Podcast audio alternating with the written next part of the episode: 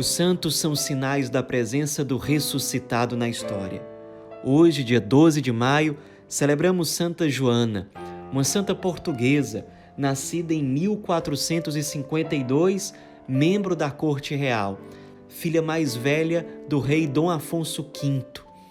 Ela, já desde criança, demonstrava vários sinais de santidade aos 12 anos, por exemplo, ela já passava um longo tempo em oração, meditando durante muito tempo sobre a vida dos santos, dos mártires, e de fato, meditar sobre a vida dos santos é um grande alimento para a alma.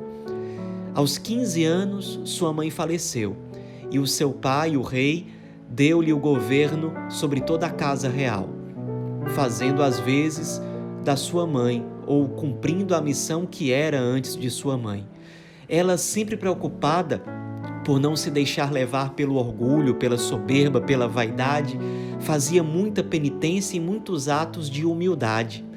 Por baixo das roupas próprias de uma princesa, ela usava a sua penitência, pequenas pequenas ferramentas que faziam com que ela fosse mortificando o seu corpo, os seus sentidos.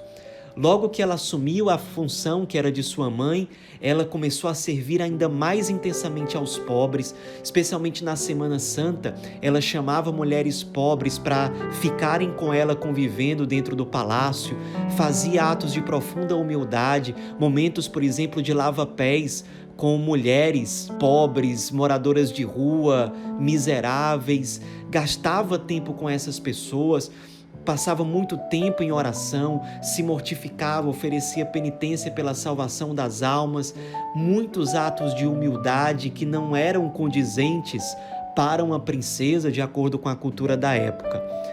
Num determinado momento, aquilo incomodou muito os seus pares, inclusive o seu pai.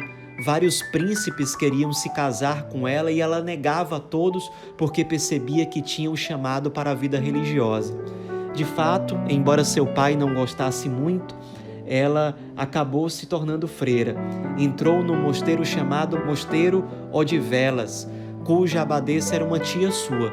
E nesse mosteiro ela fazia questão de cumprir as funções mais simples limpar os banheiros, aqueles trabalhos que ninguém queria, aqueles realmente é, mais michurucas. Eram aqueles que ela mais fazia e ofertando tudo aquilo por amor ao Cristo, por amor ao Cristo, a Virgem Maria, pela salvação das almas, tinha um gosto muito grande de receber os pobres no convento, de ajudar as irmãs que mais precisavam, enfim, acabou tendo uma morte própria de muitos santos.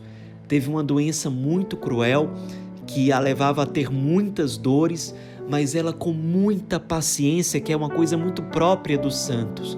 Você vê aquela atitude de paciência nas situações mais difíceis, mais dolorosas. Ela mantinha aquela paz interior, aquela paz na alma, porque sabia que cada dor, cada sofrimento seria aproveitado por Jesus para a salvação das almas e para a maior glória de Deus. Ela se uniu através dessa doença mortal intimamente às dores do crucificado e se ofertou até o fim, demonstrando santidade até mesmo na hora da morte, deixando um grande testemunho de uma jovem bela, cortejada por muitos príncipes, nascida literalmente em berço de ouro, mas que negou as belezas do mundo, as riquezas do mundo, os bens materiais, a fama, o ter, o prazer, o sucesso, deixou tudo isso por um tesouro muito mais precioso, nosso Senhor Jesus Cristo e o Cristo crucificado, o qual ela amou e se consumiu e se consumiu até o fim. Sigamos o exemplo de Santa Joana, escolhendo não os bens que passam, mas aquilo que não passa e que nos levará definitivamente à vida eterna. Amém. Santa Joana, rogai por nós.